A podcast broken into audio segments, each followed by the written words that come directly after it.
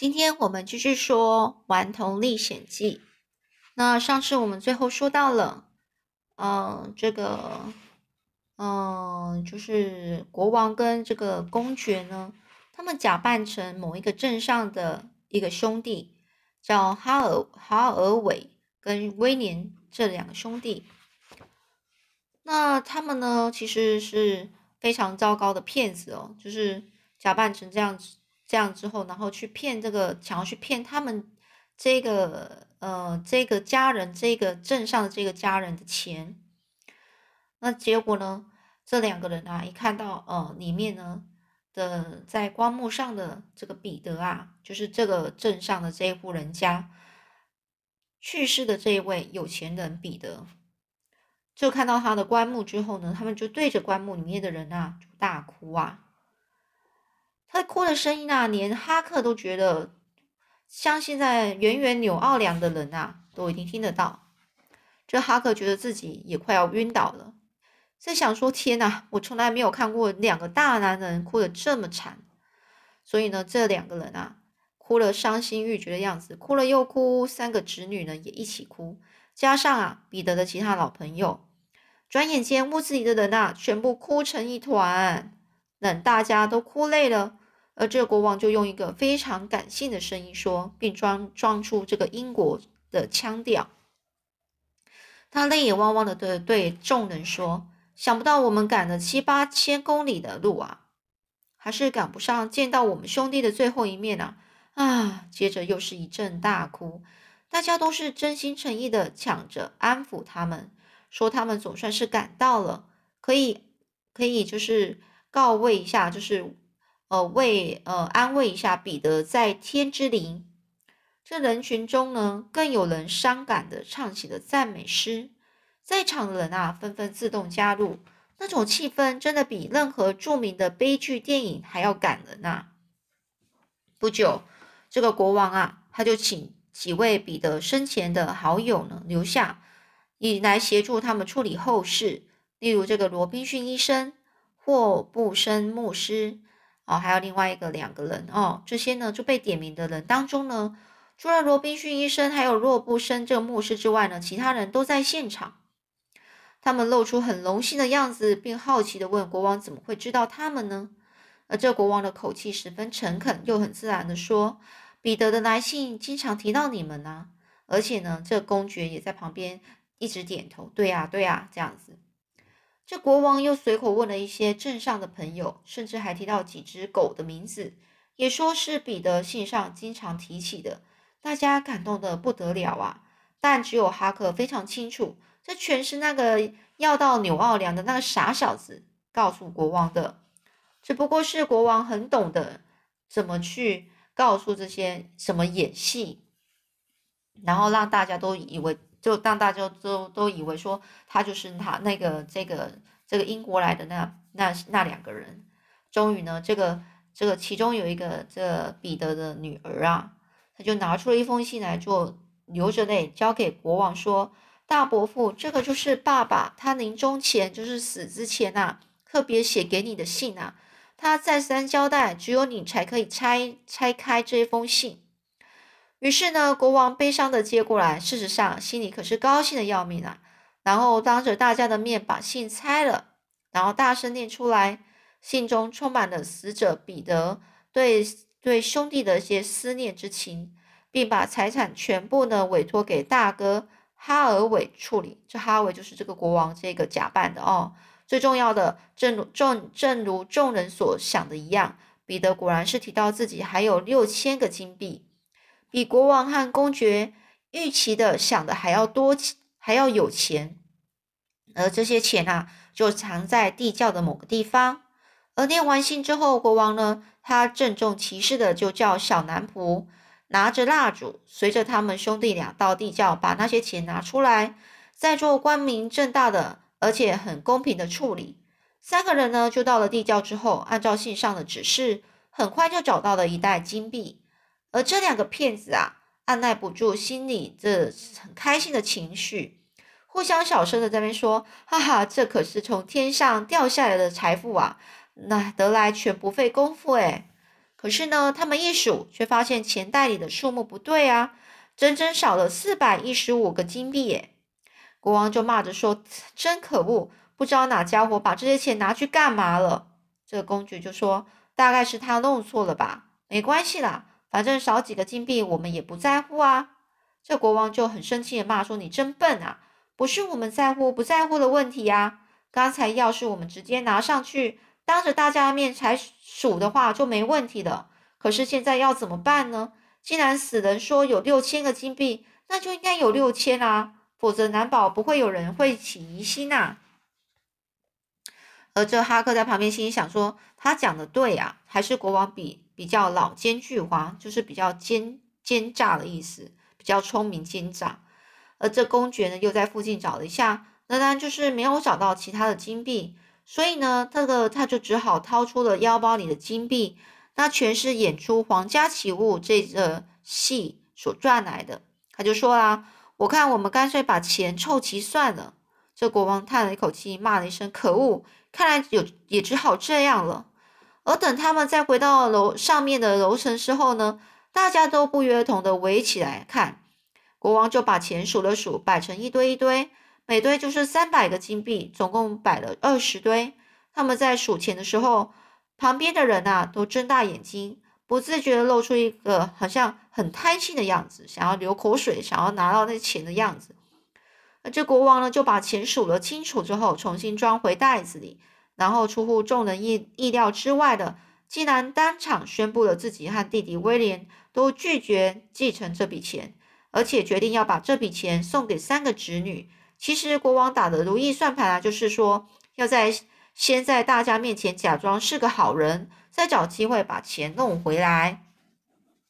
果然啊，大家一听都觉得哇，赞美这个国王跟公爵兄弟俩实在是太伟大了。就在大家感动万分的时候呢，突然就有一个人冷冷大声说：“哼，大家不要上当了，这两个人一定是骗子。”原来啊，他就是这个听到这消息赶过来的罗宾逊医生啊。大家呢就开始对为这个国王跟公爵说话，说：“医生啊，你误会了，他们不可能是冒充的，他们对这里的一切都非常了解，甚至还叫得出狗的名字呢。”这个可是啊，没用，医生啊还是拉高他的嗓门，就大声痛骂说：“这两个家伙一定是从哪偷听到这些消息的，就壮着胆子在这开始骗人，真是的，这么蹩脚的英国腔也敢也敢出来冒充，在英国住过。”而这医生骂完之后，就转向杰恩小姐，也就是这个彼得的大女儿啦。他说：“杰恩啊，我是你爸爸的朋友，也是你的朋友，我不会害你的。你听我说啊，赶快把把这两个流氓啊给推出去。”这医生说完呐，大家都纷纷对着看着杰恩的反应，而杰恩呢又咬着唇想了想，再看看慈祥的大伯父跟叔叔，他已经完全被他们完美的形象给控制住了。于是他就挺直了身体，走向国王说：“这就是我答案。”杰英就这个呢，这个大女儿把那一袋金币交给了国王，请你把这六千个金币拿去吧，替我们姐妹三个人做点投资买卖，或者是您高兴怎么办就怎么办吧，用不着给我们了。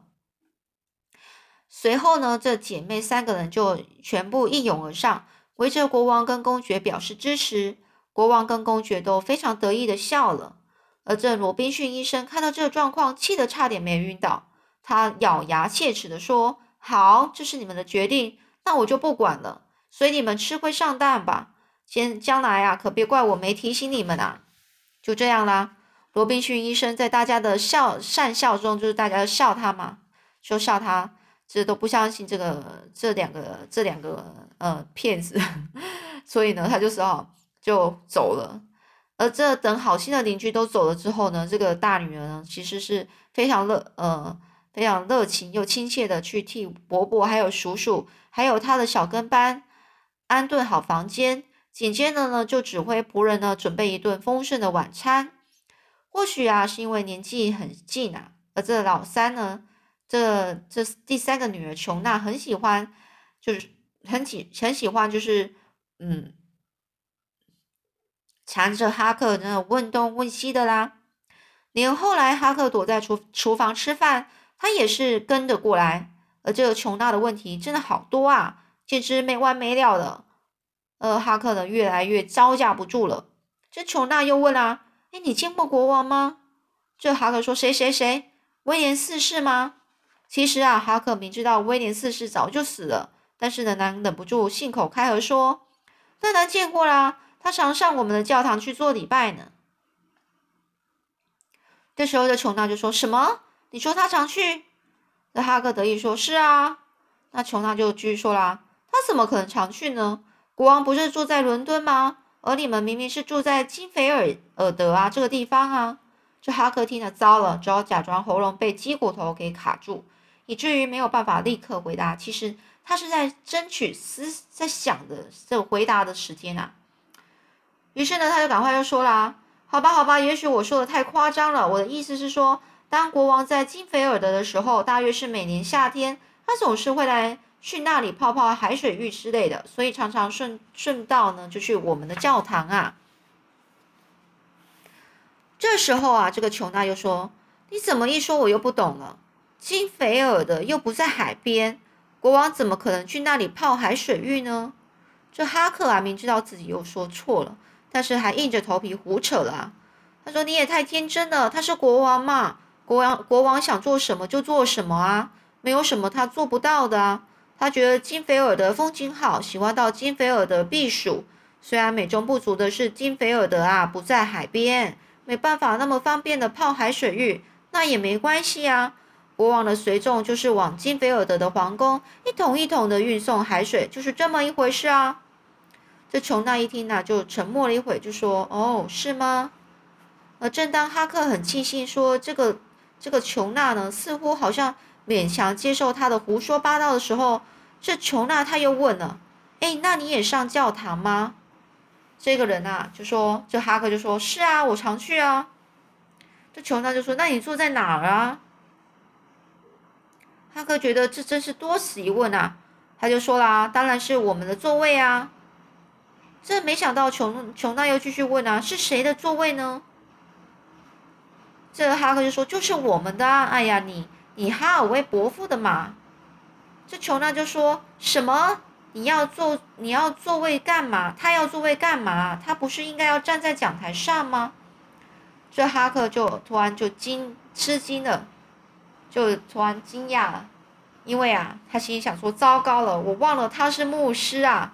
所以呢，就是他是他是这个这个伯父啊，是应该就是要。站在讲台讲课，就是大家宣讲道的那个人呐。所以呢，这哈克就赶快再度假装又被鸡骨头给卡住了。很快的又想到一下，就说啦：“哎呀，原来你不知道我们教堂总共有十七个牧师啊！”这时候琼娜就说什么：“十七个？他们不会在同一天讲道吧？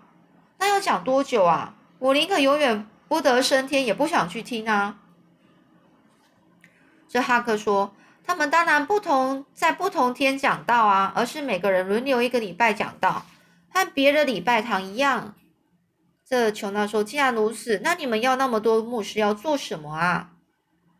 这个哈克说：“这就场面嘛，我们的教堂可是很有名的哎。”这琼娜又沉默了。这突然呢，又盯着哈克问说：“哎，阿道夫斯，你说的到底是真的还是假的？有没有骗我啊？”这哈克说：“当然是真的，我骗你做什么呢？”这时候，琼娜就随手抓了一本字典过来说：“你敢发誓吗？”这哈克一看啊，反正也只是一本字典，又不是圣经，他就于是呢就把手放上去，然后发誓。这琼娜说：“不行，我还是不相信你。”这哈克一副理直气壮说：“那我也没办法喽。”这时候，大姐呢，杰恩呢，就刚好走进厨房，很亲切的问。哎，你们呢在聊些什么啊？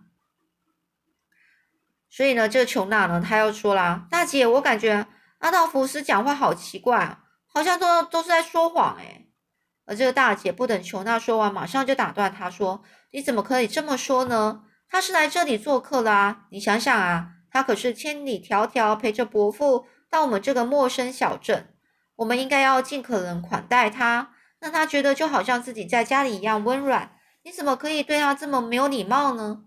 说着，这个二姐苏珊娜刚好也进来了。她弄清楚大姐的话之后，立刻也跟大姐说的一样，很指就指责小妹琼娜的不对。搞得裘娜泪眼汪汪，还被迫向哈克道歉。而哈克觉得自己觉得也是挺感动的，他说：“呃，他就想啊，这三姐妹都是好人呢，我怎么能够眼睁睁的看着国王和公爵骗走他们的钱呢？不行啊，我一定要阻止他们。如果在旁边袖手旁观的话，我我不是也成了不折不扣的坏蛋了吗？”所以到最后，故事又是怎么了呢？我们下次再说喽。